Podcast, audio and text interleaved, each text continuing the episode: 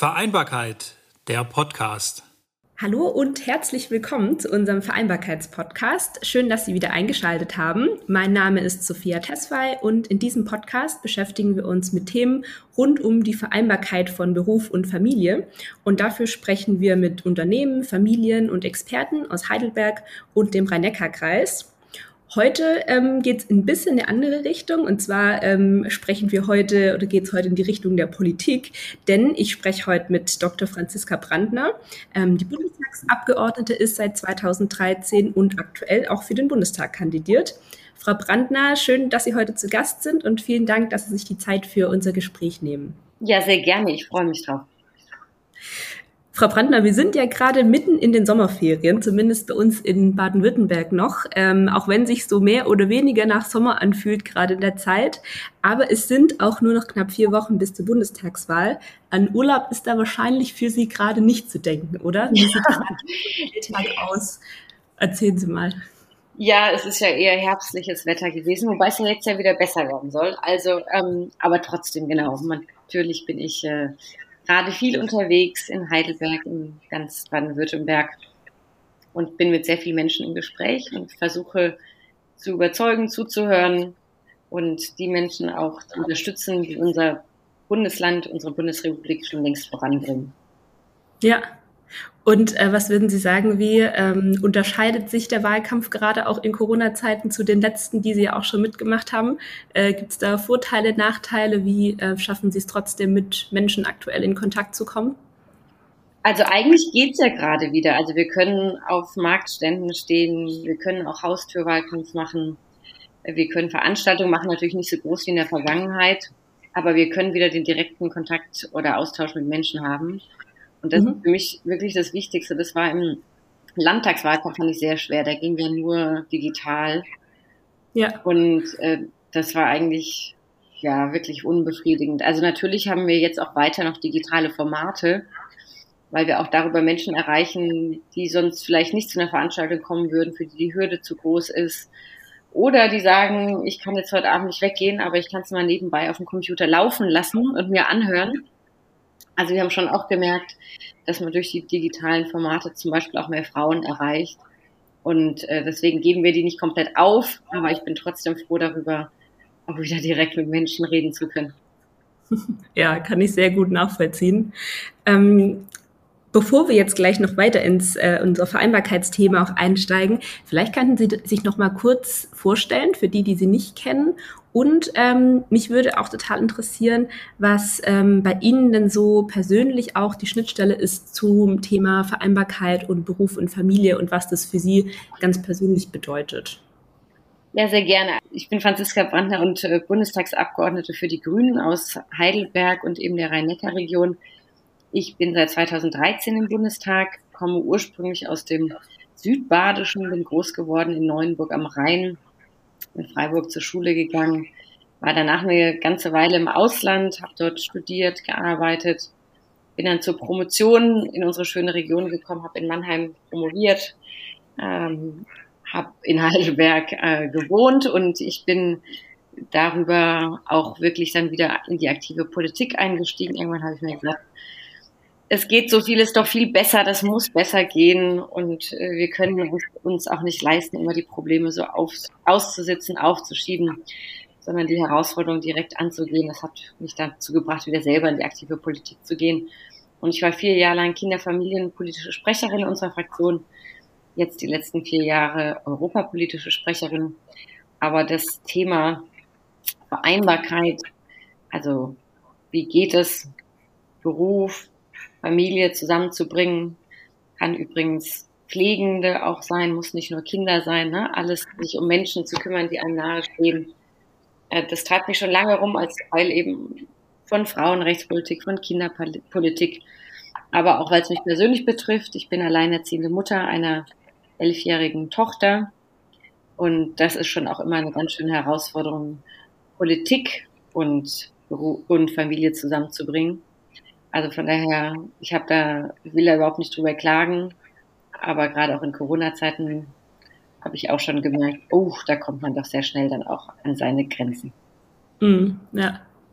Ich kann mir auch vorstellen, dass natürlich als Bundestagsabgeordnete ihr Arbeitsalltag ja auch ein bisschen anders aussieht als jetzt der von klassischen ähm, Beschäftigten. Hat es denn Vorteile oder auch Nachteile? Äh, wenn ich richtig informiert bin, heißt es ja eigentlich auch, dass sie unterschiedliche Wohnsitze haben, ja. oder?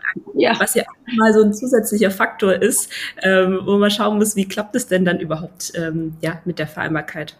Ja, klar.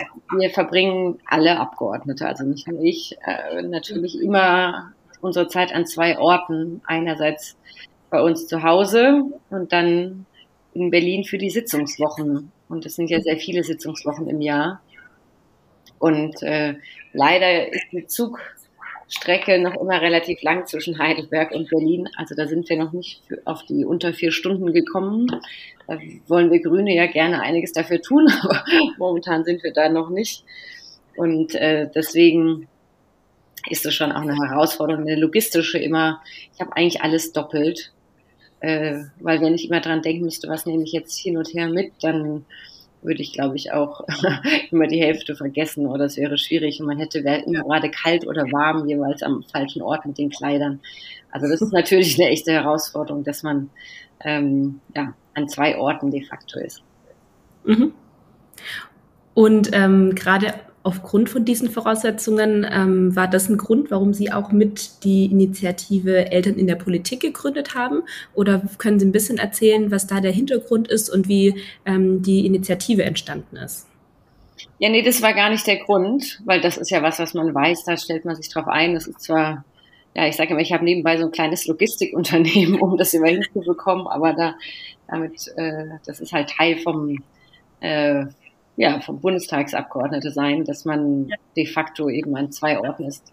Das lässt sich ja auch nicht ändern. Aber was uns damals bewogen hat, ähm, diese Gruppe auch zu gründen, war, dass es bei Abgeordnetenwatch gibt es ja immer dieses Ranking ähm, der in Anführungsstrichen faulsten Politikerinnen.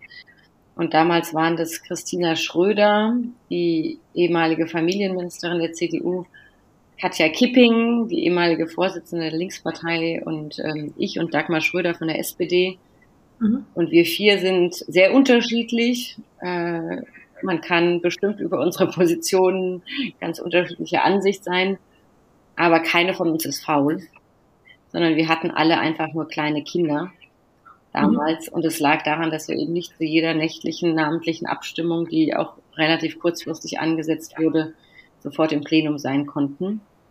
Und äh, da haben wir uns zusammengetan, haben gesagt, wir, ne, man schätzt sich im Sinne von als Person, man ist nicht immer einer Meinung, aber wir wussten jeweils, dass wir echt nicht faul sind und äh, haben gesagt, es ist unglaublich, dass wir das auch nicht transparent machen können. Und dann gab es noch viele andere Dinge im Bundestag, die, ja, wo man einfach gemerkt hat, es gab für Babys nicht die Möglichkeit, dass sie auch mal in Plenarsaal gehen bei einer Abstimmung. Ähm, also die Kleinstbabys, äh, es äh, gibt keinerlei, gab damals keine Orte zum Wickeln im Bundestag, ähm, auch nichts zum Stillen, kein Raum für Kinder sein konnten. Es gab ein Raucherzimmer, aber kein Kinderzimmer. Ähm, heute ist es andersrum, da haben wir gut gekämpft. Es gibt kein Raucherzimmer mehr, aber dafür ein Kinderzimmer. Ähm, genau, das waren so die Dinge, wo wir einfach ganz konkret gesagt haben, das geht besser, das machen wir jetzt besser. Und dann mhm. ging es uns generell darum, nicht nur für uns jetzt Abgeordnete das zu ändern, sondern Politik an sich, also auch die Kommunale, die vor Ort, die Ehrenamtliche und zu sagen, wir wollen, dass man es auch akzeptiert, dass man nicht das ganze Wochenende zum Beispiel Veranstaltungen durchknallt oder wenn, dann solche, wo auch Kinder mitkommen können, dass man auch Betreuung hat, mhm. dass wir es akzeptieren, oder auch richtig finden, ne, dass die Sitzungen stringenter moderiert werden, dass sie auch ein klareres Enddatum haben, dass auch auf Gemeinderatsebene Kinderbetreuung ähm, unterstützt wird. Also wir haben das dann breiter gemacht als nur den Bundestag, aber angefangen hat es im Bundestag. Ja, Ja, total spannend. Und obwohl es doch nochmal ein ganz anderer Kontext ist, denke ich, sind trotzdem einige Parallelen auch zur ähm, Wirtschaft oder zu Unternehmen, äh, zur Situation von äh, ganz regulären Beschäftigten, sage ich mal, ähm, ja trotzdem da, äh, wenn man sich überlegt, wann werden vielleicht Meetings angesetzt, äh, wie lang sind Veranstaltungen angesetzt und geplant, ähm, kann man da vielleicht auch Zeit, bestimmte Zeiten blocken, wo man weiß, dass äh, Beschäftigte, die vielleicht in Teilzeit arbeiten, da nicht so gut können. Ähm, deswegen sind da, denke ich, doch ja trotzdem einige Parallelen auch zu Unternehmen, zu Unternehmen. Absolut. Also zum Beispiel im Bundestag war es auch oder ist zum weiten Teil, aber es wird besser immer noch so, dass es äh, parlamentarische Abende gibt. Ja, also wo dann die Verbände einladen und äh, die Abgeordneten treffen zwar immer alles abends. Das ist ja auch nicht nur für uns schwierig, sondern auch für alle, die mitarbeiten, die das organisieren in den Verbänden. Für die ist es ja auch ein Abend, der eigentlich der Familie mhm. gehört. Und äh, wir haben dann auch gesagt, ja, sowas geht doch auch über Mittagessen. Ja, also warum muss das Abend sein? Und äh, ich habe dann häufig den Verbänden gesagt, ich kann an dem Abend leider nicht kommen, weil ich eine relativ strikte Regel habe, dass ich eben auch Abende in der Woche, natürlich nicht jeden, aber dass ich auch abends Zeit habe für meine Tochter. Aber ich würde sie gerne Mittag, Mittagessen treffen. Und dann habe ich immer wieder die Rückmeldung der Mitarbeiterin aus diesen Verbänden bekommen, dass sie total dankbar dafür sind, weil sie dann auch den Familienabend haben. Und natürlich ist in Deutschland das immer noch sehr präsenzgeprägt. Also ne, wer abends nicht bis zum Ende mit dabei ist, ist eigentlich eher faul oder wird, gehört nicht so richtig dazu oder strengt sich nicht so richtig an. Und das ist etwas, was es äh, nicht nur in der Politik gibt, sondern glaube ich noch überall in Deutschland. Und ich bin froh, dass wir da langsam aber zum Umdenken kommen. Ich hatte mal eine spannende Zeit mit äh, in Brüssel, als ich äh, da gearbeitet habe. Und da gibt's ja immer alle sechs Monate eine rotierende Ratspräsidentschaft. Und die Dänen zum Beispiel, die hatten es damals relativ strikt. Die haben einfach gesagt, in der Regel gibt's nach 17 Uhr keine Termine, nur in absoluten Ausnahmefällen. Mhm. Und äh, ja, im Sinne von, wer das nicht schafft, bis 17 Uhr fertig zu machen, dem wurden entweder zu viele Aufgaben übertragen und der Chef überlastet die Person oder die Person hat vielleicht Schwierigkeiten, die zu lösen, dann muss man ihr helfen, aber das war nicht der Ansatz, dass jemand als besser dasteht, nur weil er besonders lange da ist am Arbeitsort. Mhm. Und äh, ja, da gibt es durchaus Parallelen. Ja. Ja, und das ist ja auch, denke ich und hoffe ich, vielleicht ein Punkt, der auch mit ähm, im vermehrten Arbeiten im Homeoffice, was für viele möglich ist, nicht für alle, ähm, ja, ein Ziel ist oder etwas, das hoffentlich erreicht wird, dass da ähm, ein bisschen mehr weg von Präsenzkultur hin zu Ergebniskultur und ähm, ja, ein Wandel, der, denke ich, da ist und hoffentlich auch noch so weitergeht. Ja, hoffe ich auch. Ähm, Frau Frankner, wenn wir noch mal ein bisschen auf die Familien gucken und äh, gerade auch auf die letzten ja, knapp anderthalb Jahre sind es jetzt, denke ich, äh, die wir mit Corona haben. Ähm, wenn Sie so zurückschauen, was würden Sie denn sagen im Hinblick auf Kinderbetreuung, Schule, ähm, Homeschooling, was wo wir auch eine relativ äh, steile Entwicklung mitgemacht haben. Ähm, was ist aus Ihrer Sicht denn gut gelaufen? Was sind auch Dinge, die wir mit in die Zukunft nehmen? Und wo sind Punkte, wo Sie sagen, ähm, das hat nicht gut funktioniert und da müssen wir schauen, ähm, dass es anders läuft? Ja, also für uns Grüne waren die Corona-Politik der Bundesregierung wirklich zu wenig fokussiert auch auf Kinder und Jugendliche und deren Bedürfnisse und Familien. Ähm, wir hatten da wirklich von Anfang an immer dafür gekämpft, dass man sowohl die Prioritäten stärker auf die Familien legt. Wir hatten zum Beispiel auch dafür gekämpft, dass es da eine Homeoffice-Pflicht gibt, weil wir gesagt haben, bevor jetzt wieder alle Kinder nach Hause gehen müssen, lasst uns doch mal gucken, ob wirklich auch alle, die zu Hause arbeiten können, auch zu Hause arbeiten. Äh, und so gab es immer wieder unterschiedliche Momente, wo wir gesagt haben, nee, der Fokus, sorry, die Priorität gehört auf die Kinder und die Jugendlichen. Und mhm. wir haben schon gemerkt, dass in der Pandemie wirklich viele auch an die Rande, an den Rand der Belastbarkeit gekommen sind. Und eigentlich hat sich an vielen Orten auch gezeigt, dass dort, wo es vorher auch gut lief in Familien, also wo beide Paare, also beide Partner sich partnerschaftlich die Aufgaben auch aufteilen, dass es da auch dann weiterhin gut geklappt hat. Und ähm, dort, wo es vielleicht vorher auch schon eher bei der Mutter lag, dass dort dann auch jetzt die Verantwortung stärker bei den Müttern lag. Und ähm, dass es auch organisatorische Herausforderungen gab, ja. Also Äh, wie klappt es mit der Betreuung? Wer darf in die Notfallbetreuung? Ähm, Gibt es genügend Räume? Und dann natürlich die Schwierigkeit, dass ganz viele Kinder auch gar nicht den richtigen Zugang hatten, vom Internet angefangen, über die Endgeräte, aber auch, wie viel Platz gibt es überhaupt zu Hause und äh, kann man dort eigentlich überhaupt gut lernen. Und ich habe ja deswegen auch ähm, vor dem letzten Sommer, also 2020, eine Runde organisiert gehabt in Heidelberg, wo ich sehr viele unterschiedliche Akteure zusammengebracht habe, von denen ich weiß, dass sie viel in Heidelberg bewegen. Und gesagt, lasst uns doch mal drauf gucken, was können wir für Kinder, Familien besser machen in Heidelberg ganz konkret.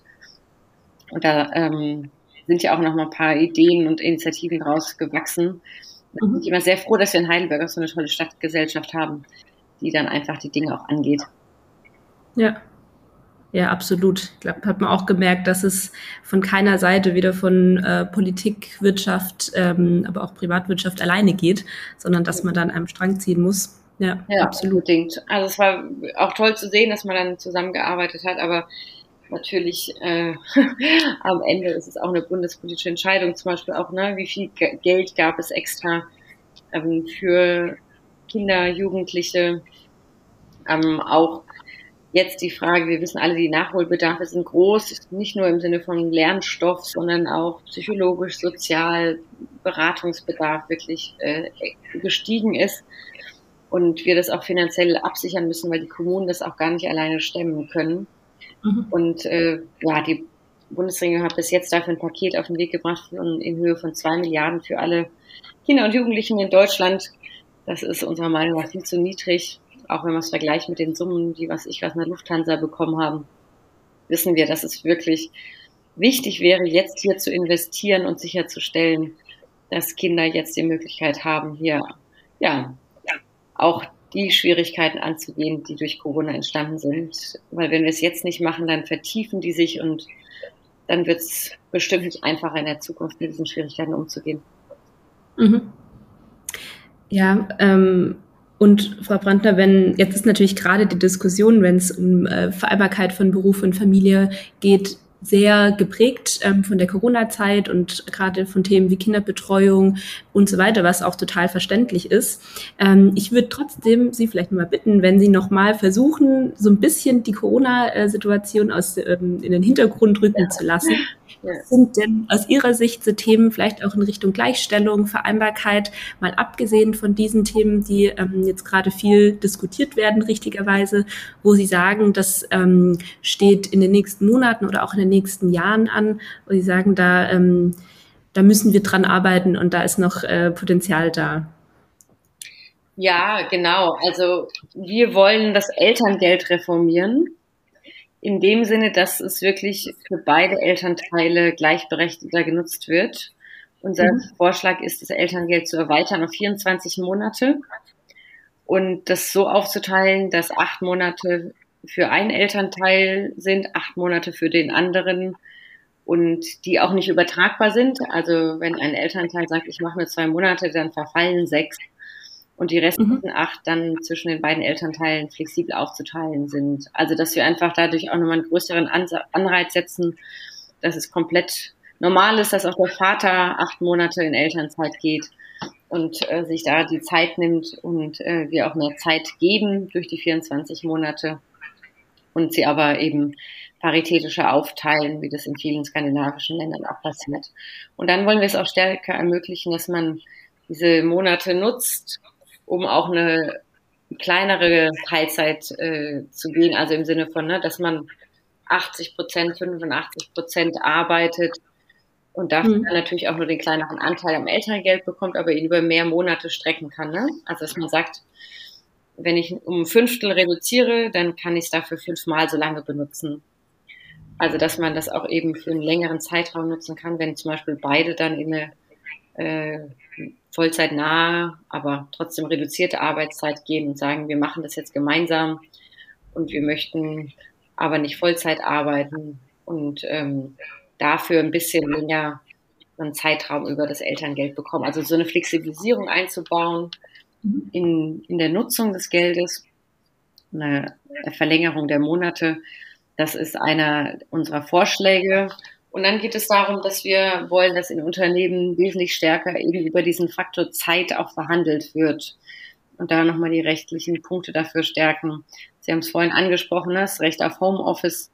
Das ist keine Pflicht dann, ja, aber dass man wirklich auch den Anspruch hat, da wo es geht, geht nicht in allen Berufsfeldern, aber in vielen schon.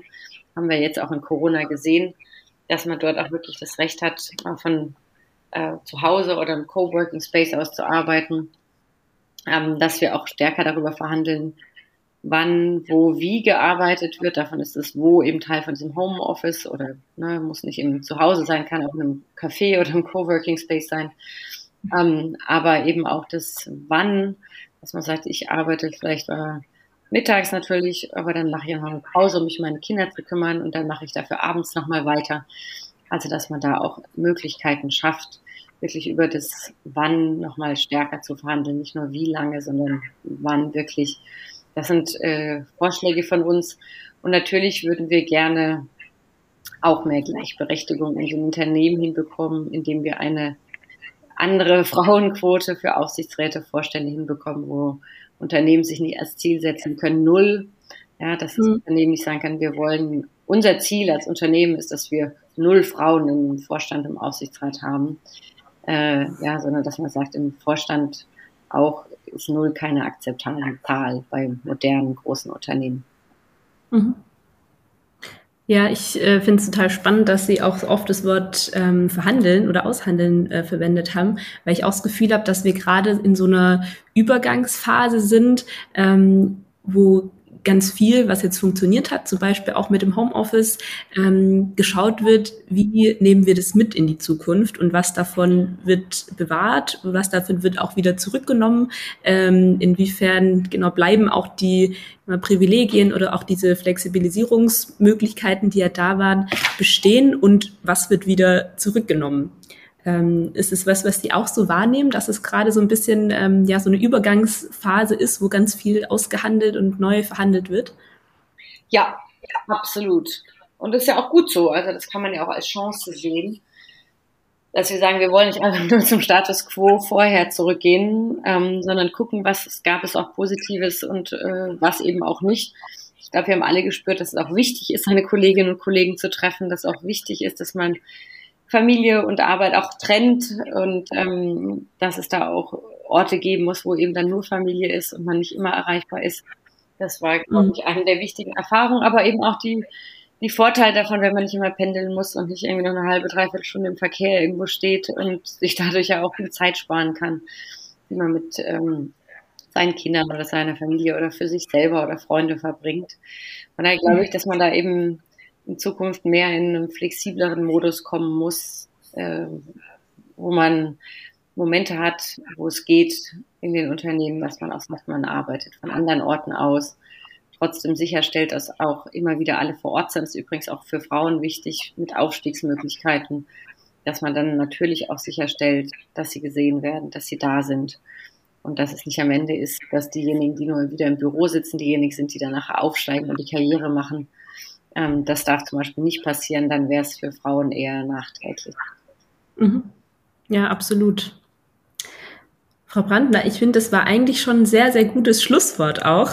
Ähm, deswegen würde ich Ihnen an dieser Stelle einfach sehr herzlich danken für das interessante Gespräch, für die Einblicke ähm, und ja, dass Sie sich die Zeit für unser Gespräch genommen haben. Sehr gerne, hat mich sehr gefreut und Sie machen ja auch eine tolle Arbeit in Heidelberg. Danke dafür. Vielen Dank. Ja, und damit sind wir dann auch schon am Ende der heutigen Folge. Ähm, vielen Dank fürs Zuhören und bis zum nächsten Mal. Danke, tschüss.